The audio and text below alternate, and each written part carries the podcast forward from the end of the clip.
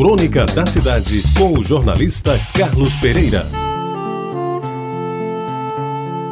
Amigos ouvintes da Retabajara, aqui, neste mesmo microfone, certo dia, lhes falei sobre as excelências do velho vinho tinto imperial, que, como registrei naquela hora, não sei se ainda hoje ele existe. Agora, nesta sequência, que não sei até onde vai, vou retirando mais alguns pedaços da minha infância e adolescência de dentro do baú de recordações, que espero ainda tenha muita coisa para ser lembrada. E pela ordem, mantendo o assunto, lembro bem do vinho celeste, o famoso semi-adocicado feito à base de caju e não de uva, como é comum nos vinhos, por Tito Silva, dono da indústria centenária que funcionava no final da Rua da República, parece que era na Rua da Areia, e que mandou para o exterior o primeiro produto paraibano a ganhar medalha de premiação internacional. Todos conheciam, consumiam e elogiavam aquele vinho licoroso, amarelinho, que no rótulo, além do nome e da composição, tinha gravada a inscrição Lágrimas de Ouro e uma quadrinha poética que rimava amor com sabor e que eu vi pela última vez numa véspera de São João, na fazenda do meu cunhado, Dr. Marinete Bezerra, onde ele guarda uma garrafa como verdadeira relíquia. O vinho celeste, que era muito apreciado,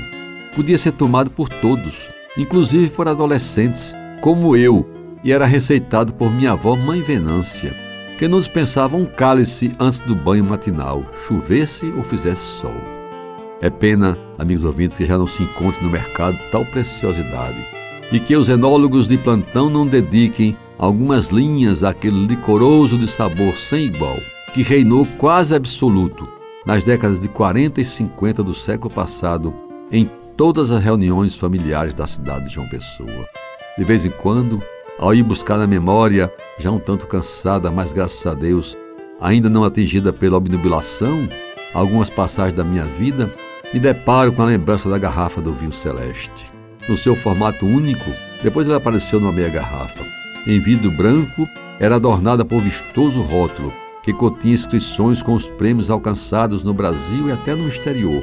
como, por exemplo, uma medalha que ganhou na exposição de Bruxelas em 1900 antigamente. E amigos ouvintes, a recordar tudo isso, sinto a vontade danada de voltar àquele tempo e ter o prazer de degustar, agora certamente com muito mais autoridade, uma taça do velho vinho celeste, uma das coisas boas que essa Paraíba já teve e que, como tantas outras, deixou se perder nos arquivos do tempo. E agora, ao retirá-la do baú da saudade, vem junto um gostinho de venha mais do inesquecível vinho celeste que só Tito Silva sabia produzir e que, pela qualidade e respeito obtidos junto aos apreciadores de então, marcou época e de forma indelével na história da nossa querida e pequenina Paraíba. Você ouviu Crônica da Cidade com o jornalista Carlos Pereira.